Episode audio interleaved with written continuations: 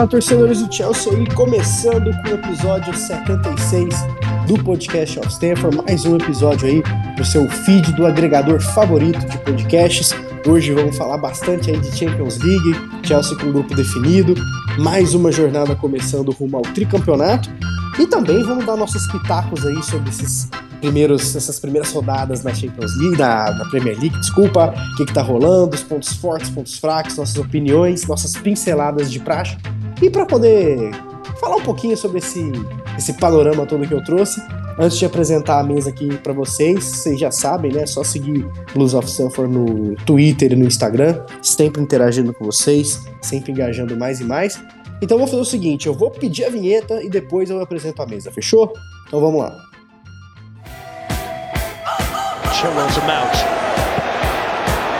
Havertz in a pocket of space, came and didn't get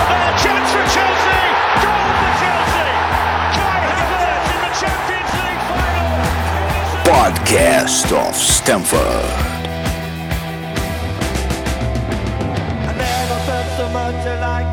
I think I'm a special one. Quem está aqui comigo hoje, eu preciso apresentar ele primeiro, porque ele está de volta depois de muito tempo. Nosso comentarista barra editor, Tim Balada, o grande Tiagro, o grande Tim, como você pode é, escolher chamá-lo. E eu já estou falando aqui, hein? É, se o Tuchel for demitido, Tim é meu nome para treinar o Chelsea aí como próximo treinador. Assumiria essa bucha aí, Tim? Seja bem-vindo. E aí, meus queridos? Pô, mas já começa assim. Eu tô há quase um ano sem aparecer, o cara já me vem com essa. eu não, não, não aceitaria, não. Eu não tenho capacidade para isso e entendo minhas limitações. Mas queria agradecer por estar aqui depois de tanto tempo. Desculpa se eu me delongar um pouquinho, mas é que eu preciso dizer uma coisa antes de passar a bola. Primeiro, dar um oi aí pros meus queridos amigos. Não vou citá-los ainda para deixar na surprise, mas tem um aí que eu acho que eu não gravo com ele faz claramente uns 365 dias. E, cara, eu não estava aqui, não estava presente, mas eu deixava as minhas mensagens subliminares aí nas trilhas de fim de episódio. Lá no comecinho, quando a gente estava ainda tentando decidir quem ia ser o novo dono do Chelsea, eu terminei com o David Bowie, I'm Afraid of Americans. Tenho medo de americanos. Né? Acho que tá bem claro aí o que eu pensava.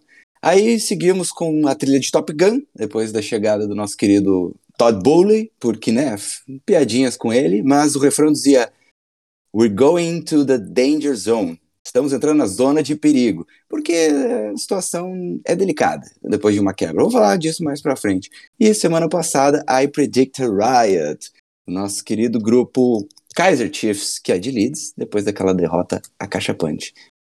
A situação não é fácil, gente, mas também não é o fim do mundo, tá? Vamos conversar sobre isso. É isso aí. Depois dessa belíssima introdução do nosso querido editor, vou apresentar direto de Portugal nosso querido Alan, que mais uma vez, gentilmente, está acordado até tarde para participar aqui do programa com a gente. Fala, Alan. Salve, salve, JP, Tim, bem-vindo de volta. Não vou apresentar o último para também não dar spoiler, deixar isso aí pro JP. Mas é bom estar tá gravando mais um episódio aqui. Vamos falar bastante sobre Champions League. E é isso aí, né? As preocupações do Tim sempre nas mensagens subliminares das músicas. Quem pegou, pegou. E é bom que agora vocês já sabem aí quem é o homem por trás de toda essa trilha musical tão, tão boa do Blues of Stanford. Vamos lá. É isso aí. E o terceiro integrante é o seguinte: se você tem curiosidade em saber onde o primeiro goleiro da história de um time da oitava divisão inglesa frequentava nos anos 1910, você pergunta para ele, Gladson, tá presente mais uma vez. Salve, Glad. Glad, qual que é o seu pub favorito da Inglaterra? Já começa falando pra gente aí. É o... Não é o The Cavern, mas é um ali do ladinho do Stamford Bridge ali, chama-se Globe. É bem bom. Cara, vocês... primeiro boa noite pro ouvinte, amigo e amiga. Porra, Âncora, vocês fizeram tan, tan, tantas, tanto suspense, cara, que eu tava achando que eu já era a terceira via, tá ligado? No, no, no processo. não fala essa palavra. Não, essa expressão aí, não. Não, né? Não, porque não, na verdade não vale nada, sacou? É, é só suspense e não deveras não serve de nada, né? Aquele beijão. Eu vou chamar, eu vou te chamar de Gladson. Vou te chamar de Gladson 5% Nascimento, pode ser? Pode ser, tá que ótimo. É isso que a terceira é via conquista todo ano. É bem melhor. Um beijão para o âncora, para os amigos e amigos, como já falei aí. É, aquele aperto carinhoso lá do outro lado do continente, do meu barista favorito. E como não ressaltar a volta de Timóteo? Timóteo, que além de ser um poço né, de conhecimento musical, eu quero pedir que todos vão na, na DM dele parabenizem o menino pelo, pela vitória do oitavo campeonato de lambada rio-grandense, do qual ele se sagrou campeão. Para quem não sabe, o motivo real da, da distância era o treinamento da dança proibida para disputar e conquistar o caneco de tal competição. O multicampeão, Tim. Precisamente, eu sou aí, um conhecido vencedor desse torneio, inclusive estou muito feliz que hoje eu consegui tomar até um banho antes de entrar aqui no programa. Tim, e, e tá já difícil. que a gente está esticando a resenha, antes de eu perguntei, agora eu vou ter que ser justo aqui, né? É, perguntei o pub favorito do, do Glad. Ô, Tim, qual que é o seu X favorito? Ah, o X da lancheria do parque, é claro. Foi um dos momentos mais felizes da minha vida que eu levei o nosso querido JP para conhecer levou, esse, esse, marco de Porto Alegre. Meu Deus, viveu, é... viveu a experiência, experiência Porto Alegrense. Completa, completa. 30 minutos para pegar um Uber, comer um X da lancheria e ver o Inter passar vergonha. Bom demais. E Alan, qual que é a sua cafeteria favorita aí de Portugal? Já dá, dá a dica pra galera que pretende visitar uh, nossos irmãos de Portugal. Aí, já deixa a sua dica. Olha, aqui de Portugal, em Lisboa, eu vou dar uma dica nada, nada ufanista, mas tem uma cafeteria aqui que se chama Baobá. E é uma fazenda de café aí do Brasil, Fazenda Baobá, e os grãos vêm direto do Brasil, são torrados aqui, é excelente. Meu Deus do céu, vou comer um X depois uma cerveja, depois um cafezinho para passar a tarde, fazer esse roteiro maravilhoso. Mas agora vamos trazer o Chelsea para conversa, que do jeito que tá, a gente preferiria falar desses, dessas amenidades do que do Chelsea brincar, mas temos que ser profissionais aqui e, e, vamos falar sobre o nosso time. Galera, é o seguinte, é, o Chelsea começou naquele mais ou menos ali, né, a Premier League, conseguimos vencer o Everton, né, na primeira rodada, que era algo que estava sendo bem difícil de acontecer. Vencemos o West Ham agora de virada, foi muito bom ver o Tio entrar bem, o chá de banco fazendo bem pro Harvard. Eu acho que todo mundo acompanhou no nosso Twitter nossas opiniões. Não quero nem me esticar muito na Premier, mas eu quero trazer um tópico aqui que eu tô vendo bastante no Twitter, quero começar com o Glad, sobre o professor Tuchel, né? Eu acho que a gente não precisa nem falar o quanto a gente pô, apoia, como se o nosso apoio bastasse, né? adiantasse alguma coisa ali, mas é, como a gente apoia um trabalho a longo prazo ali com o Tuchel. Mas, Gled, é o seguinte, muito se fala, a gente estava até conversando em off, né? Ah, o Liverpool vai se recuperar rapidinho, o Klopp é foda. É, o United agora se acertou, vão disputar título. O Arsenal tá maravilhoso, o Arteta é o cara mais fora do mundo. É o Pepe é invencível, mas sempre que chega na hora do Chelsea, ah, não, se brigar por oitavo é muito.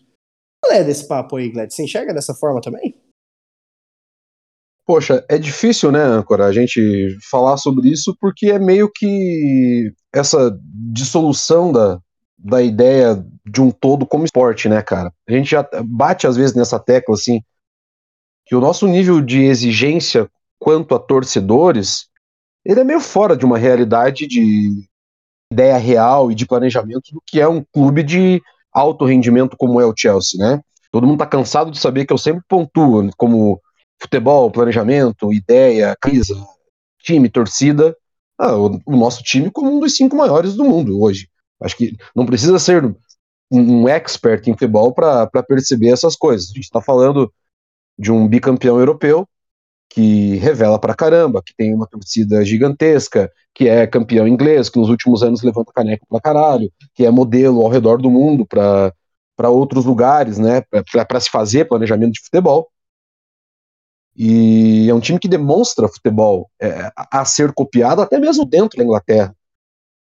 Então, é, tocar nesses detalhes, ele vem muito do âmago do torcedor.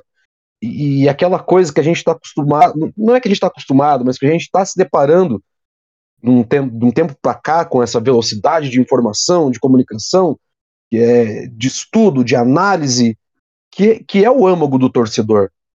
E, embora o cara ele, ele consiga fazer, né, um, ter uma ótica e fazer uma análise, às vezes, um pouquinho menos simplista, um pouquinho mais aprofundada, mas ele sempre vai estar tá ali olhando simplesmente pelo lado da vitória e pelo lado ofensivo. E eu acredito que está muito embasado nisso o que a gente está passando nesse momento, desse início de temporada. E, e, e, um parênteses bem grande, não é só a gente. Tá, tá, tá, todo mundo num nível de competição ainda ajustando, esquentando os motores, é, é, tentando entender o que tem que fazer.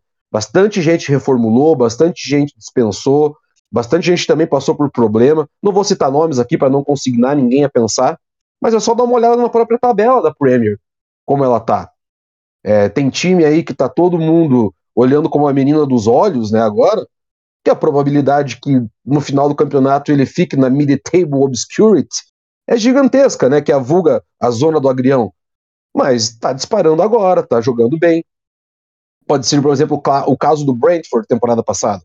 O Brentford temporada passada, em seis rodadas, conseguiu três vitórias, ninguém esperava. É, é assim como ninguém esperava é, times que, em teoria, estariam brigando pelo campeonato, é, perdendo pontos em jogos, vou dizer em teoria, não sei se a palavra é essa, fáceis.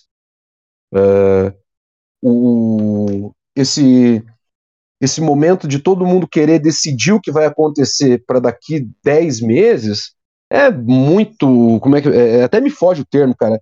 É, eu, eu fui, não é euforia, Hum, me ajuda aí, âncora. É, quando, é ansioso, é uma, é uma ansiedade. É ansiedade, oba-oba. É oba-oba, essa ansiedade de querer discutir uh, o fervor da semana, do, do Cucurrelha, que semana passada jogou bem pra caramba e hoje e, e ontem não jogou nada. E sabe? hoje o Brighton furou os olhos do Chelsea, é, contratando um cara super normal. Super normal, então é entender que tudo tem processo. E, e que se, se o próprio time de quem acompanha não consegue comunicar né, o que está acontecendo, é porque o processo ainda está em evolução. Eu sempre vou olhar o copo mais, mais, mais cheio do copo, né? Esse lado que sobe. E a gente vem falando desde o segundo jogo aqui. Olha, o Tuchel ele tem propostas de jogo que parecem muito interessantes, né? Um elenco que, de novo, mais uma vez, né, como você brilhantemente falou no último episódio. A gente tá sofrendo de novo pelos mesmos erros, galera. Pelas mesmas dores.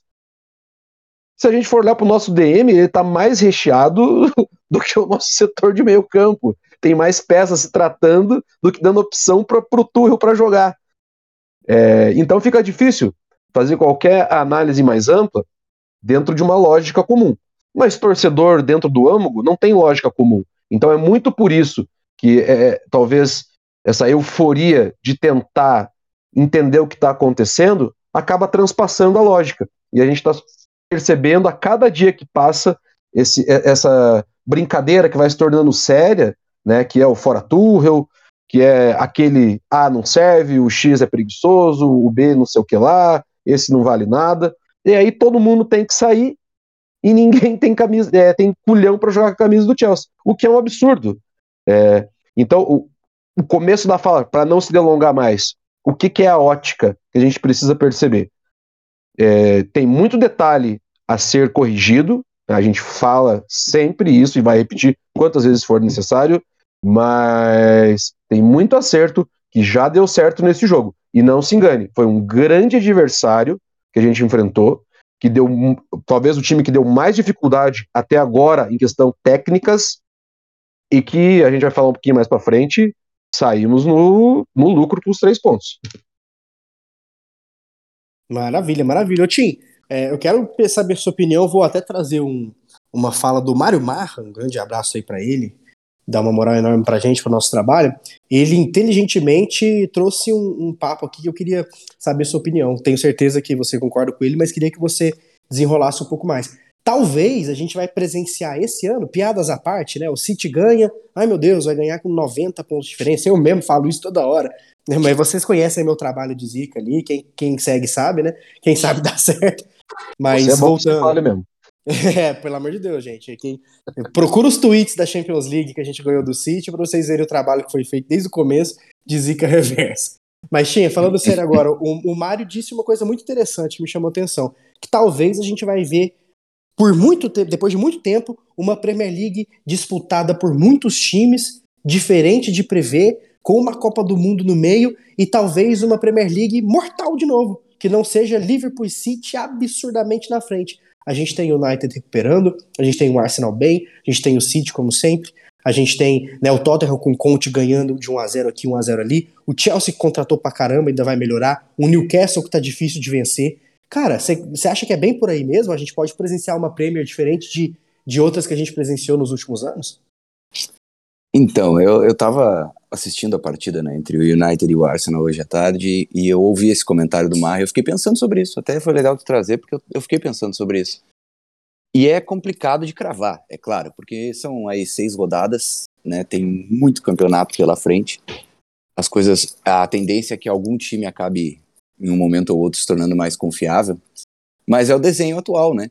A gente vê o Arsenal muito bem no começo, aí já venceu, já perdeu hoje para um United que não tinha começado bem, mas que está mostrando sinais de evolução. É, e eu consigo perceber uma coisa em comum em todas as equipes, que talvez o City com uma exceção a essa regra, mas é que são equipes que talvez um jogo chave uma derrota chave num momento importante pode botar todo o resto a perder.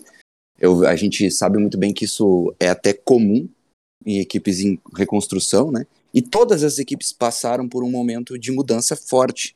A gente vê que algumas equipes não mudaram tanto as peças, como é o caso do Liverpool, mas perderam peças importantes que têm que ser repostas por nomes não tão calcados, né? Como o caso do Mané. Eu acho, sinceramente, que é uma perda inestimável a do Mané e isso vai vai gerar problemas e adaptações ao time do Liverpool, que eu acredito que vai conseguir, porque tem um treinador muito capaz e um time muito bem formado, mas são transições, né? A gente vê o City aí com o Haaland fazendo 10 gols logo de cara, um monstro como ele sempre foi, até a gente brincava que talvez ele flopasse, né? Mas era brincadeira, é claro. E, poxa, acho que já tá na cara que não. Acho que se acabar o campeonato agora, já dá pra dizer que não flopou, né? Mesmo que ele não faça mais nada. Já fez 10 gols. Tá bom, né? Já, já tinha uma brincadeira aí com o Werner, que levou 56 jogos de Premier League para chegar nesse número, mas eu não quero entrar nisso. Cara, eu acho que sim, eu acho que vai ser um campeonato que não precisa da perfeição para levar o título. A equipe que conseguir vencer os jogos-chave vai, vai chegar mais perto.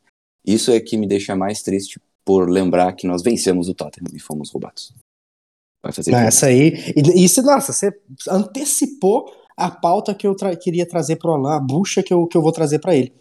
é, Alan, é o seguinte, não tem como falar, né? A arbitragem na Inglaterra começou a todo vapor aí essa temporada. A gente tá vendo erro atrás de erro, incoerência atrás de incoerência. Tá difícil. E a gente, né, isso aí é fato, isso que a gente tá falando, não é nem opinião. Depois do jogo contra o Tottenham, o Tuchel ele levou um ganchinho, uma multa, e o David Moyes gentilmente visitou o espaço da arbitragem para argumentar sobre algumas decisões. Já foi investigado, tá tudo certo, ninguém diz nada. E o, a FA também já abriu uma investigação sobre a decisão do VAR naquela falta do Mendy. É, são decisões absurdamente contrárias ao que fizeram com o Chelsea. Então, assim, é, é como dizia José Mourinho, né? If I speak, I'm in big, big trouble, né? Essa agenda contra o Chelsea tá difícil depois que o Tuchel falou umas verdades sobre o Taylor, parece que vai piorar, né? Então eu queria que você traçasse um paralelo sobre esse momento atual do Chelsea, sobre o quanto esse campeonato é, vai ser longe de, de, ter que ser perfeito para vencer, como o time bem trouxe. E sobre arbitragem, cara, a gente tem que abrir um parênteses para arbitragem, que tá bem difícil, né? O Antônio era para ter sido expulso antes de fazer o gol, naquela falta do Thiago, né, Alan? Sim, a arbitragem tá cada vez mais em voga, né? Na verdade, a gente sempre fala de, de arbitragem aqui e ali e tudo. É, eu sou uma pessoa que não gosto muito de ficar comentando arbitragem. Eu acho que, né, em geral, quando, quando o clube vai bem, faz um bom jogo, você, em geral, deixa pouca margem para é, para arbitragem né, ter alguma, algum impacto no resultado. O problema é que a gente está falando, como vocês já anteciparam, de uma Premier League cada vez mais disputada, é, onde cada jogo é, vai ser ali no limite e né, aquela, assim, eventualmente nós vamos ter algumas goleadas ou ou coisas fora da, fora da curva, mas é, é, é, normal, né, vencer o jogo ali pela margem mínima. Pela margem mínima, quando você pega um Anthony Taylor pela frente, quando você pega é, alguém mal intencionado, fica, fica muito complicado, como foi aquele jogo contra o, contra o Tottenham, e a gente já está vendo o que está acontecendo, né?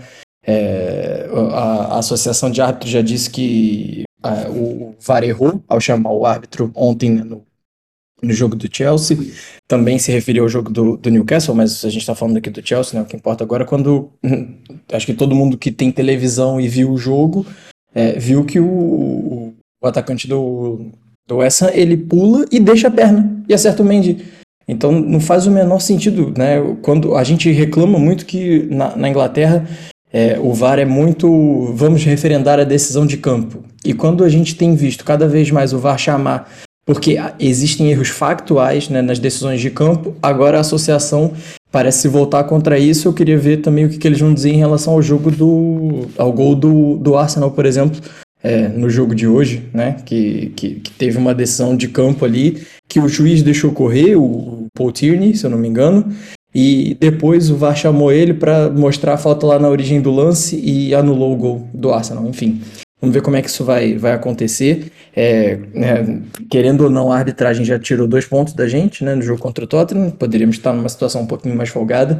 E o pior é o que vem depois disso, né? É a repercussão disso. Como o João falou agora, é, o, o Moyes foi, falou o que quis para a arbitragem e, bom, não tem nenhum problema, é, ele pode falar o que ele quiser, é, porque né, nós, nós não vamos puni-lo. É, o, o, jogo do Chelsea agora já está em investigação, é claro que eles não vão, não vão tirar os pontos, não vão, não vão né, voltar atrás, mas é, é, é, sempre uma preocupação né, de quem vai arbitrar o jogo do Chelsea. Eu acho até que a arbitragem desse último jogo contra o West Ham foi boa, tirando, claro, a, a questão né, do, da expulsão do, do Antônio, que para mim é, é, é, clara e, é, é, notória, na verdade. E tem uma questão também que, o, não sei se vocês repararam, mas o, o lance que origina o escanteio, né, onde sai o gol do Antônio, foi um chute de longe, onde o Antônio, impedido, empurra o Mendy. Não é que ele é, é não participa da jogada, ele empurra o Mendy numa posição de impedimento. E isso é o que dá origem ao, ao escanteio e sai o gol. A gente pode lembrar também né, que o, o gol contra o Tottenham, é, o, o, escanteio foi originado naquele lance lá do, é, da, da, do puxão de cabelo, né, do, do, do, do, defensor do Tottenham no Cucureja. Enfim, é uma série de coisas que, que, que, a gente tem, tem visto acontecer de forma reiterada. A gente já sabe que vai ter Anthony Taylor pela frente e né, daqui a, a nada, no dia 18, nós temos a partida contra o Liverpool. Será que a FA vai colocar vai colocá-lo né, para arbitrar essa partida? Não sabemos. Mas num campeonato tão difícil quanto esse, em que é, a, a, gente já está vendo né, que é cada vez mais difícil ser perfeito, a gente não vai ter um City disparando, um Liverpool disparando, muito provavelmente, né, pode ser que isso mude em algum momento, mas enfim, é, em que cada ponto vai importar, é, era, era vital para a lisura do campeonato, para que, que nós tivéssemos é, uma arbitragem cada vez mais transparente e me parece que a Federação de Árbitros na Inglaterra está indo no sentido contrário né, a isso. Então, essas decisões do VAR que vão ser agora é, é, revistas, é, eu acho, eu não sei se o VAR lá acontece o que acontece no Campeonato Brasileiro, mas eu acho que uma, uma, uma questão de transparência seria já seria divulgar, por exemplo, o que é conversado entre o VAR e o árbitro de campo. Não sei se a Inglaterra já faz isso, se os amigos souberem aí para dizer para para a galera que está escutando a gente seria, seria bom, mas eu acho que isso ajuda para a transparência e me parece nesse momento que é, é, é, o VAR na Inglaterra ele está mais pela não transparência do que pela transparência. Isso é um problema grave. Excelente, acho que deu para a gente falar bastante sobre esse ponto aí de Premier League, de treinador, de arbitragem, mas vamos para o papo que vai ser o protagonista né, do, nosso, do nosso episódio de hoje, que é a Champions League, né? A gente fez uma coisa bem legal. A gente vai pincelar o grupo, falar sobre né, os nossos adversários, o que, que a gente acha, nossas previsões. E lembrando que já começa a peleja terça-feira, 1h45 da tarde, horários de que prejudica demais o trabalhador, mas é o que a gente tem para poder assistir. E vamos falar, né? O Chelsea está num grupo com Milan, Dinamo de Zagreb, e RB Salzburg, um time da Croácia, um time da Áustria e um time da Itália, o atual campeão italiano, Rafael Leão jogando muito lá, Giroud também, o gol que a gente vai levar do Giroud é mais certo que, que o cliente pediu para aumentar o logo, então quanto a isso aí, é, vocês não podem não nem ter dúvida, já vou deixar minha fezinha no gol do Girudão aí. O cliente pediu para aumentar o logo, foi foda. Vocês estão ligados. Mas, mas quem não tem refer... tem que explicar para quem não tem a referência, né? Cara? É, quem, quem trabalha com comunicação sabe que nas peças publicitárias o cliente sempre vai falar Tá lindo, mas aumenta minha logo aqui, vai. Ô, gente, mas vai ficar ruim a diagramação? Não interessa, aumenta um pouquinho mais, tô pagando aqui na moralzinha e tal. Então, fica assim. Mas vamos lá, vamos começar com o Tim, que preparou um mini dossiê aí sobre o Dinamo Zagreb. O Tuxa já até brincou que a família do Kovacic comprou todos os ingressos para esse jogo, que vai ser lá na Croácia. É, é, Tim, o que, que a gente pode esperar do Dinamo? Né, que a gente vai fazer nossa estreia fora de casa com eles. Dá para vencer? Você prevê vitórias na ida e na volta? que, que você traz pra gente de bom sobre o Dinamo Zagreb? Então, o Dinamo, cara, é, ele é o maior clube da Croácia, disparadamente. Não tem nem comparação com qualquer outro clube local. Inclusive, ele se juntar ali o período iugoslavo, né, em que, em que a Croácia fazia parte da Iugoslávia, ele continua sendo o maior campeão, né? São 31 títulos nacionais, além de 23 títulos de Copa. É um absurdo, um absurdo. Eles ganharam os últimos cinco campeonatos croatas, e antes disso eles perderam uma vez e ganharam os últimos 11 campeonatos croatas. Então não tem nem graça lá. Né? Jogar é, é, garantia de vitória, é mais do que o Bayern de Munique. Mas, assim, pensando numa, numa Champions League, eles são o, o adversário mais frágil desse grupo, até mesmo que o Salzburg. Uh, apesar do Salzburg não, é, não ser é uma equipe mais pronta, né? Que é a do Dinamo. Eu acho que os grandes momentos do Dinamo já passaram para pensar. O Dinamo, na verdade, é um clube muito formador. Né? Ele formou, acho que se não me engano, foi o recordista de Copas do Mundo, de uma final de Copa do Mundo. em 18 tinham 10 jogadores que eram formados pelo Dinamo. E aí a gente vê que é um time que perde jogadores muito rápido, né? Eles não têm um elenco muito forte no momento, eles têm aí um artilheiro, que é o Orsic, já está com seus 29 anos, mas ele foi artilheiro na temporada passada, nessa temporada já tem 5 gols, e ele, se não me engano, foi artilheiro também em 19 e 20. É um ponta, não é nem o centroavante, mas é o jogador mais agudo, mais perigoso do time. Mas ainda assim, muito longe de ser um, um jogador de altíssimo nível, de elite, é aquela coisa, eu, eu acredito que se, se o Chelsea é, jogar sério, vence em casa e vence fora, mas, né, é aquela coisa, o time não tá fisicamente 100%, isso dá para ver, dá para ver aí no, nos, nas partidas que o nosso time ainda sofre um pouco com o físico, e eles já têm oito rodadas né, de campeonato lá, alguns jogos, um pouco, alguns jogos a mais, talvez eles entrem mais nos cascos. Eu queria, antes de terminar, fazer uma curiosidade que jogadores, eu falei um pouquinho da base, né? Jogadores do, do Dinamo, além do Kovacic, né? Que foi da base, como o JP citou, a família inteira vai estar acompanhando o clube.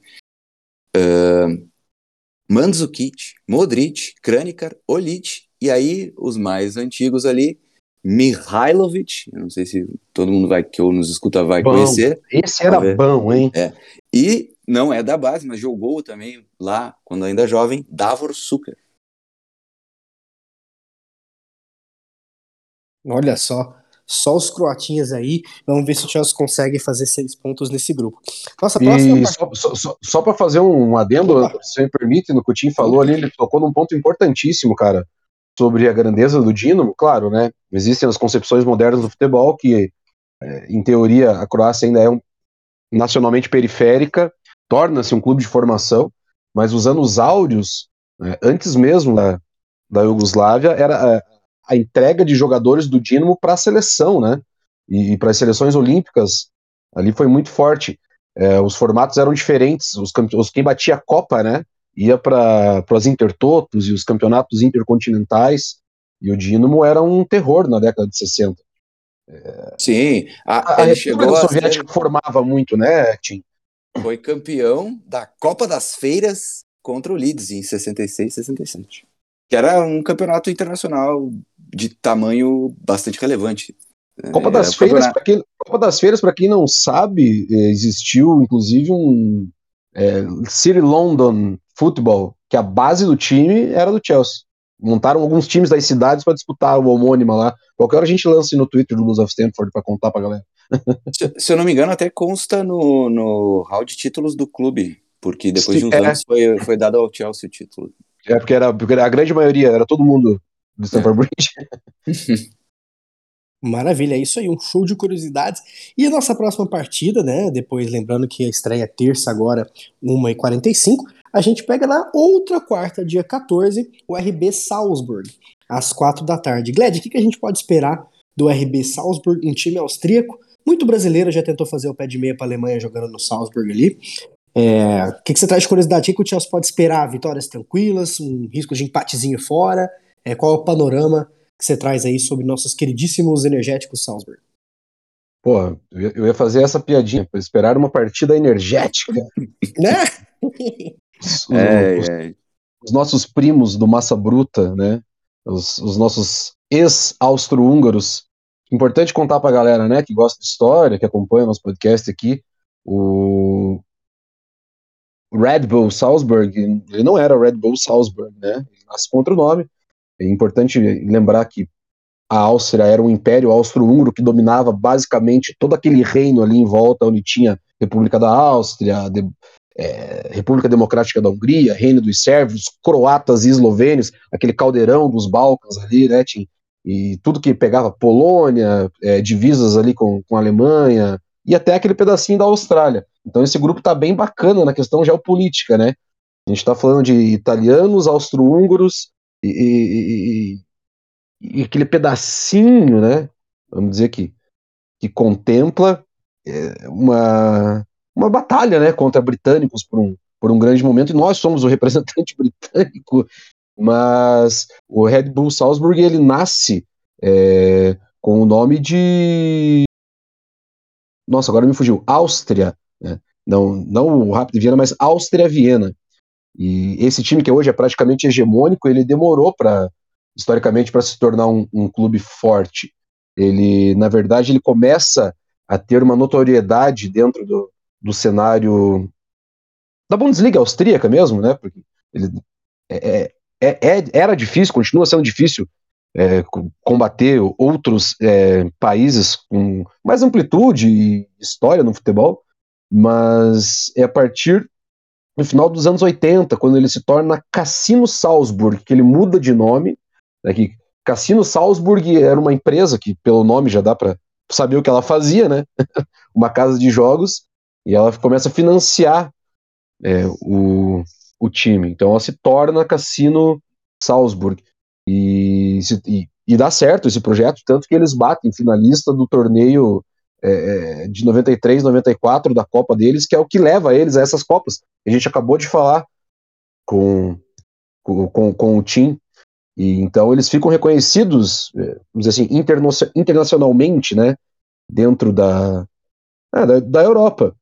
E no ano seguinte eles já ganham a Liga Austríaca e começam a, implementar um trabalho de, como é se diz, formação mais amplo para vender para clubes. A gente vai ver muitos clubes comprando do Cassino Salzburg ao longo dos tempos. É... E aponta o quê, né? Que projetos como o projeto da amiga é, produtora de energéticos, a Bragabull, ela não compra times à toa, né? Ela compra times bem pontuais compra numa cidade turística, numa cidade bem desenvolvida, num time com história e um time com torcida. Embora não seja tão clara aos nossos olhos, mas é, o incentivo vai porque é um time que, que, que respira, né? a cidade respira futebol. E tá aí os últimos anos, né, com investimento, é, colocou bastante jogador em voga, é, 2018, que eles bateram semifinalista da Europa League, salvo engano, creio que sim. Ajuda dos universitários, se eu estiver errado, peço desculpa, mas acho que foi.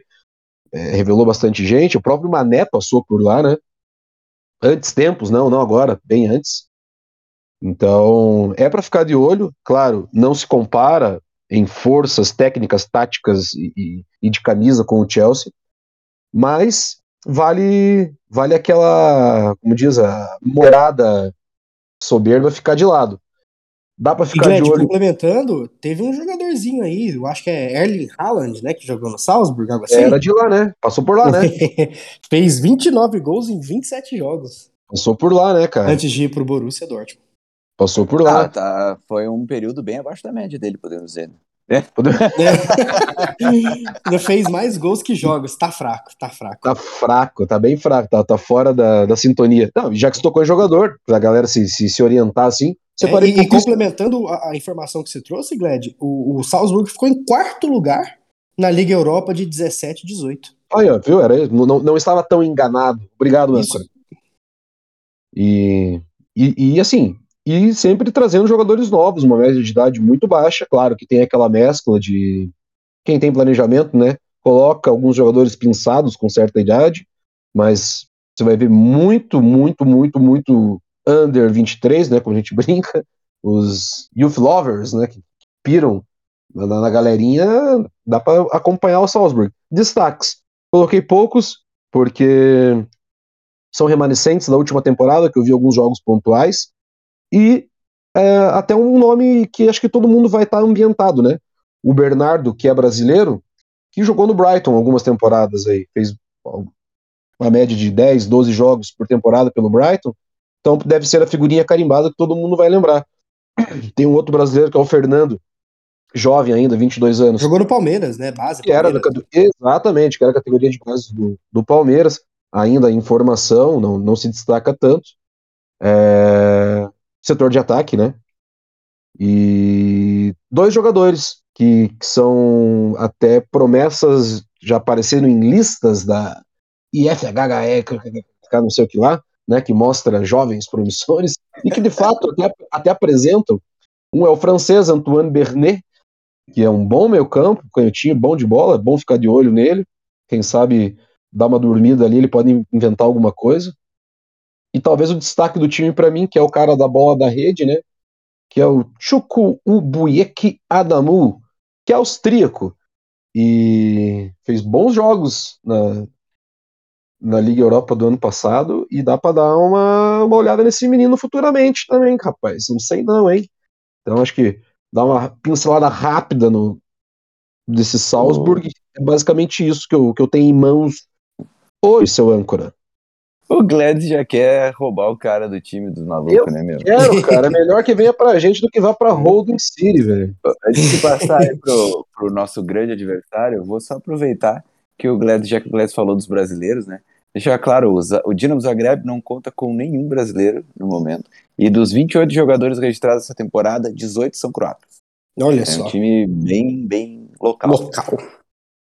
E lembrando vocês que, vamos lá, Dinamo fora dia 6, Chelsea e Salzburg em casa dia 14 e depois dia 5 do 10, vulgo 5 de novembro, o Chelsea recebe o Milan, que dispensa muitos comentários, é o adversário mais forte do grupo, o atual campeão italiano, tem um dos melhores jogadores do mundo atualmente, na minha opinião, que é o Rafael Leão, e o Alan vai trazer pra gente os destaques que a gente pode esperar, é, previsões, enfim, Alan, seus pitacos sobre o nosso queridíssimo Milan. Bom, é de longe o adversário mais forte né, do, do grupo, é com quem o Chelsea vai brigar ali pela, pela primeira colocação, com, né, guardadas, claro, as devidas proporções ali de, de Salzburg e Zagreb. É, bom, o gol do Giroud tá certo, seja na ida, seja na volta, o JP cravou e não tem como voltar atrás disso. Não tem muito para onde correr, essa é que é a verdade, mas é, o Milan vem num processo de reestruturação, né? O, foi campeão italiano na temporada passada. O último título tinha sido em 2010, 2011. É, time super acostumado a ganhar a Champions League também, já são sete títulos. Tava dando uma, uma, uma olhada né, nesse elenco, acompanhando um pouquinho os jogos mais recentes e tudo. É um elenco muito jovem. É, tem, tem uma garotada é, que né, até desconhecida de certa forma, mas é, não por isso a gente pode subestimar. Né? Tem, tem é, uma galera aí de 21, 22, 23, 24 anos, muitos. E, mas também tem alguns jogadores com, com mais experiência, né? O caso do próprio Zlatan, que ainda tá lá. Kiaer, que já tem seus 33. Florenzi já tá ali na casa dos 30. O Giroud, né? Com 34, 35, já não me lembro agora exatamente. É, são, temos três ex-Chelsea, né? São, são conhecidos. Giroud, é, Tomori que desperta debates acalorados até hoje na, na Chelsea TT, se deveria ter saído, se deveria ter ficado, e uma unanimidade pelo lado né, negativo, infelizmente, que é o Bakayoko, ainda tá lá, dois anos de empréstimo, tá no segundo, e a gente espera que por lá fique mesmo. É, em relação aos destaques dessa equipe, eu vou ressaltar né, três jogadores. O, o JP brilhantemente já falou do Rafael Leão, ele é um, é um cara que né, nós falamos, nós conversamos em off, é, que é deveria ser, né, para qualquer clube do mundo, uma das principais, um dos principais alvos, porque é um jogador que reúne todas as principais características que se espera de um de, de um extremo, né, de um ponta. É um cara que é forte, é um cara que tem é, drible, tem finalização com ambas as pernas. No, no, no, último jogo agora, no clássico né, de Milão, que o, o Milan venceu a Inter por 3 a 2 ele fez dois gols, um de perna esquerda, outro de perna direita. É, ainda participou do, do, do, lance também, né, do gol do, do Giroud. É um cara que é, é, é, incrível, é alvo do Chelsea. O, o Milan já disse que só pela cláusula de 150 milhões de euros, que olhando o que ele pode trazer, né? Você, você até, exatamente. Até, muita gente fala que, que, ah, que valeria não, pagar. Sendo com o meu dinheiro. Tem jogadores que a gente usa a máxima, né, Tim? No dia então que traga, né? Se é um jogador que a gente não gosta, a gente faz threads e mais threads falando que é absurdo. Se a gente gosta milhões do jogador, não é nosso mesmo, deixa os estadunidenses se fudendo. O Rodinês, pagaria isso pra jogar? Nossa senhora, sete belo, pô. Olha lá, viu? O Inter pagou, né? Pagou. E não adiantou muito, não, né? Vamos, vamos falar de Chelsea aqui, por favor. aqui. Além do Leão, tem um jogador que eu tenho ficado de olho já e é um cara que chama muita atenção, que é o Tonali, é um volante de 22 anos, é um, um autêntico box-to-box. É, não sei se, se a galera está acostumada ali, mas ele até me lembra um pouco, o, em termos de porte físico e de e como carrega a bola para frente, ele lembra o Kaká, até pela, pela por estar no Milan lá e tudo, mas é um cara que quando pega a bola e, e parte para frente, um cara extremamente capaz de, de quebrar linhas né, do, dos adversários e, bom, dependendo de, da dupla de volante que nós vamos entrar nesse jogo, é, é, é alguém para ficar de olho também. Ele participou até do, do, do assistência para o Rafael Leão nesse último jogo também. E tem o Brian Dias, que é um meia criativo, 23 anos também, bom de bola, para ficar atento. É, outros jogadores conhecidos aí, né? Origui, que acabou de. que saiu né, do, do Liverpool há pouco tempo. O Serginho Dest, que já foi cogitado aqui no, no Chelsea, né, pelo, pelo Thomas Tuchel como opção para a ala direita ali para é, o Rhys James, nunca, nunca acabou dando certo. E para fechar, é, né, para pontos que eu diria para nós termos atenção, é o entrosamento né, entre é, Rafael Leão, Giroud e o próprio Tonali. É, eles foram ali os responsáveis pela, pela vitória no, no final de semana. É, o, a força né, do, do ataque do, do Milan eu enxergo como estando ali do lado esquerdo, com o Rafael Leão, com também o Theo Hernandes, né? E ali vai confrontar diretamente com o lado direito defensivo do Chelsea. É, vai ser muito trabalho para Fofana e para Rhys James. Vamos ver, né? Como é o, é o jogo de outubro, pode ser que até lá o entrosamento já, já esteja um pouco melhor e tudo, e que não, não vamos sofrer tanto, mas vai ser difícil, sem dúvida, para Fofaná, para Thiago Silva, para todo mundo enfrentar ali o Rafael Leão. E é, o meio-campo tem que ter uma atenção redobrada com Brian Dias e, e com Tonali, né? Isso é tá claro já. É, é, o Tuchel vai ter que achar um, uma forma de, de, neutralizar essas ameaças, é, seja pelo meio, seja pelo, pelo lado esquerdo, e, e rezar pro Giroud não jogar, porque a lei do ex ela pode até tardar, mas falhar ela não falha. E Alan, posso trazer dois destaques também para complementar seu trio de destaques? Por favor. Jogadores que eu gosto muito. Sobre a, a, promissora e talentosa geração francesa, né? Que parece que os caras têm cinco times titulares aí. Eu gostaria de destacar o Pierre Calulu, que é um cara que eu tô olhando bastante zagueiro. ali. Zagueiro, Stefano Pioli transformou ele em zagueiro, né? Originalmente, se não me engano, ele. ele era volante, né? Era, era jogador de meio, mas transformou ele em zagueiro com a lesão do Kiaer. E eu lembro que o Fabrício Romano, na última live que ele deu, né, sobre as transmissões e. Transmissões, não, desculpa, as transferências da janela, é, um, um, dos subs dele falou: Ah, e Pierre Calulu, notícias? Ele, o Fabrício Romano falou, pessoal, o Milan já deixou claro, quem quiser tirar o Calulu do Milan vai ter que praticamente comprar o Milan, que é um jogador que não tem nem cláusula, é intocável, absurdo. O Milan aposta muito nele, excelente jogador. E também quero destacar o goleiro, Mike Manhã. É, para mim, hoje, depois do Courtois, o Manhã é o melhor goleiro do mundo. Para mim, é Courtois e ele hoje, muito claro. É, vem fazendo defesas absurdas e partidas excelentes. Um abraço pro Gava, o Vitor Gava, nosso social media do Blues of Sanford, que adoro o manhã, todo jogo. Chelsea vai atrás do manhã, Chelsea vai atrás do manhã. É um, um goleiraço mesmo e com certeza merece destaque. Gava, cadê JP. você? Diga, Lan. E só pra pra finalizar, né? Eu tava vendo de novo também aqui o, o jogo, o jogo, né, do Milan contra o contra a Inter. E eu acho que você falou muito bem, né? Do, do Calulu, tem o Tomori ali, mas é, deixou. Eu fiquei com a impressão de que existem algumas falhas né, defensivas ali nesse Milan a serem exploradas, principalmente pelo lado direito, tá? Que ali foi onde jogou o Calabria. É, eu acho que é, é o setor das águas onde cai mais o Tomori, e foi onde o, a Inter con- conseguiu o seu segundo gol, por exemplo, conquistou o segundo gol numa triangulação ali, é, que, o- que o, que o Diaco chegou completando para o gol. Então, para um jogo como esse, né, mais para frente da temporada, valeria a pena o Chelsea pensar em entrar com, com o Tio, por exemplo, para aproveitar essa, essa, essa falha, digamos assim, essa, essa fragilidade um pouco maior do lado, do lado direito da defesa do, do Milan. Ô, âncora, Cara, agora tem uma que eu diga. quero saber. Já vou, Opa. deixar, vou, deixar, já vou deixar pro homem do Milan, cara. Quando o Chelsea for lá pro norte da Itália, pra capital da moda, desembarcar em Milão, vai jogar aonde? No San Siro ou no Giuseppe Meazza? Ah, essa pergunta aí é clássica. Vai jogar no San Siro, vai jogar no San Siro. Vai jogar no San Siro, é isso aí. Depende, se vencer, eles vão dizer, não, não, peraí. Se a gente vencer, ele, não, não, a gente tava no Giuseppe Meazza, tava fora de casa. Tava fora de casa. Pô, essa aí é, essa aí é Uma muito coisa, inteligente. uma coisa interessante desse confronto é o retorno do Thiago Silva, né? A Milão. Ao clube. Opa, verdade, a gente esqueceu de um belo destaque, hein? Hum. Retorno do Thiago Silva a Milão.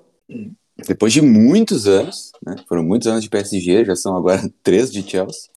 Ele retornando a Milão. No clube que. Ele que é muito querido lá, com na certeza vai ser aplaudido, é. Foi lá que ele ganhou Ele- o apelido, né? De monstro. Foi lá que ele ganhou o apelido. Ele já chegou a capitanear muito o Milan, usando a 33, que hoje é de Wesley Fofana, aqui no Chelsea. Thiago realmente vai ser um belíssimo reencontro. E é isso, pessoal. Vamos para a parte de que a gente gosta, que é a momento mãe de Ná, ô Tim. Eu vou te sacanear aqui agora no ao vivo. Eu vou pedir para você colocar nesse momento uma vinheta que tem a ver com previsões, mandiná, com mistério, com adivinhação. Então pausa pro Tim pensar na música. Você vai ouvir a música e a gente já volta com as previsões. Vamos lá.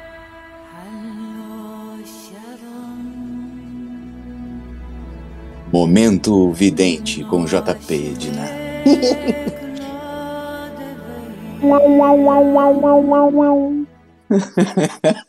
Vamos lá, pessoal. Assim, eu acho que não precisa falar quem passa no grupo. Acho que todo mundo vai dizer Chelsea Milan.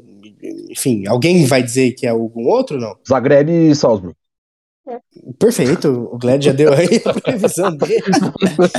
Mas eu quero saber co- como vai ser esse panorama. É, vou começar aqui então. Vamos lá. Eu acho que o Chelsea vence as duas do Zagreb, vence o Salzburg em casa, empata na, na Áustria, empata na Itália e vence em Stamford Bridge. Alan. Foi pego de, de, de surpresa, pera lá. Ah, assim que é bom. Eu acho que vencemos o Zagreb nas duas, sem dúvida. É, acho que mesmo com, com dificuldade vencemos as duas do, do Salzburg. É, empatamos uma com o Milan e ganhamos a outra. Então, eu acho que se eu não me engano, são 16 pontos. Perfeitamente. Timbalada. Ah, eu vou com o Alan no começo. Acho que a gente consegue vencer as quatro contra os adversários mais frágeis. Principalmente porque vai ser no começo, né? Então, esses, esses mesmos times não estão também tão preparados, mas eu acho que a gente perde em Milão. E aí, em casa, acho que dá pra vencer. Bem possível, com dois do Giroud, óbvio, e um do Tomori. E um contra do Thiago Silva. O que vai ter de gente falando do Tomori se, Chelsea, se ele jogar bem contra o Chelsea? Meu Deus do céu. É uma pedra cantada, assim, de que a É. gente vai. A gente vai. Mas, aí, o Tomori vai acabar com o jogo. Mas ele vai jogar pra caralho. fazer um gol. Então, Vai, não vai jogar nada. Ah, meu Deus do céu, eu tenho certeza. Aí vão esquecer que foi o Lampard que mandou embora, vão falar que o Tuchel odeia jovem. Vocês já estão ligados, né? Glad, qual que é a sua prediction pra esse grupo aí? Cara, ia ser igual ao do Tim, mas para não ser igual a ele, aí eu vou ser um pouquinho mais otimista. É só vitória. Nossa! Vitória, vitória, vitória, vitória. Pode cravar e me cobrem. Tomara que não aconteça isso, porque time que vence todas na fase de grupo normalmente morre cedo. Não, mas Ixi, é, é, Sempre tem que ter um pontinho ali, né? é para fazer história mesmo, é pra calar a boca de jornalista britânico, pau no cu. Ô, louco, momento bomba, bota a trilha aí de É. bomba. mas é isso aí, pessoal. Acho que deu pra gente falar bastante. Esticamos até além da pauta, mas sempre com muito carinho aí preparar o episódio pra vocês. Espero que vocês tenham gostado. Divulguem, né, o episódio quando vocês estiverem ouvindo aí nos grupos de fute europeu. E não deixem de seguir o Chelsea, né? O Blues of Stanford, o Chelsea também, obviamente, sigam as redes sociais oficiais do Chelsea, mas sigam também a mais legal em língua portuguesa do mundo, que é o Blues of Stanford no Insta e no Twitter. Vamos passar para as confedera confederações finais. Vocês estão me deixando louco. Para as considerações finais, eu me despeço de vocês. Sempre um prazer estar fazendo a meiuca aqui para esse time de, de comentaristas. Então, despedidas e um tweet. Alan, obrigado. Obrigado, JP, Glad, Tim, sempre é, abrilhantando aí quando vem aqui com a gente. É, ficar de olho aí né, no, na Champions League, aquela competição que todo mundo adora. O Chelsea tem alguns problemas, mas eu acredito que os reforços que chegaram né, até o final da janela tem tudo aí para dar um pouquinho mais de, de profundidade ao elenco do Tuchel, que era que é algo que a gente já algo que a gente já pedia. Vamos ver como é que quando o Alba vai estar à disposição, né? Quando é que o Zacaria também vai vai poder vai poder estrear e é isso aí, né? Terça-feira já tem Champions League. Esperamos aí uma vitória e é isso aí, Come New Blues. Obrigado, galera. Até a próxima. Seu tweet final, Tim. Agora que o Alan falou, é- é uma coisa que eu queria ter citado e esqueci. Realmente, a contratação do Zacaria é uma que eu tô muito curioso. Quero muito que ele estreie. Acho que é um jogador que faltava. Mas agradeço por poder estar de volta aqui, principalmente em presenças tão ilustres. Acho que o time de hoje estava assim, ó, nota 10, só para deixar o Gustavo com um pouquinho de inveja também. E que a gente vença aí o Gradanski Nogometni Club Dinamo Zagreb nessa semana e já comece com 100% nessa Champions League.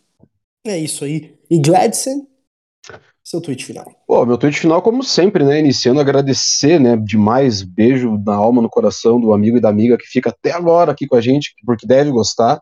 E os números estão crescendo, vocês estão interagindo, a gente curte isso, né, âncora? Porque a gente sempre comenta, a gente faz porque tem gente que interage. Senão a gente não fazia. Senão a gente abria uma cerveja no balcão do bar e ficava batendo papo entre nós. A gente faz isso para vocês mesmo. É, Alan, Tim, beijão, saudades, precisamos nos ver o quanto antes. E hoje eu vou finalizar de forma diferente, cara, porque eu ando meio emputecido com muita coisa, sabe? Ainda mais com esse Brasilzão. É, o último dado que saiu aí, meu irmão, a gente tá falando que 33 milhões de pessoas, cara, estão passando fome nesse país. E desses 33 milhões de pessoas, a grande maioria é criança. E criança com fome não aprende, criança com fome não vive, criança com fome não tem futuro. Então tá na hora de a gente começar a pôr um pouquinho a mão na cabeça no que, que a gente vai fazer para os próximos anos desse país aí. Enquanto tem gente que compra um monte de imóvel em dinheiro vivo, tem um monte de gente que não tem dois reais para comer, que não tem uma mão estendida. Então tá, tá mais do que na hora de você, jovem, começar a pensar o que, que você vai querer ser no futuro, quando você for adulto. Tá na hora de a gente começar a pensar como adulto. Beijão para vocês, boa semana e vamos abstrair um pouquinho com o futebol. E é isso aí, deixando um adendo final, depois dessas belíssimas e corretas palavras do Glad, que no bingo do Blues of Stanford já tiquei o Tim, já conheci o Tim em Porto Alegre, já tiquei o Glad, já conheci o Glad em Curitiba. Alan, tá ligado, né?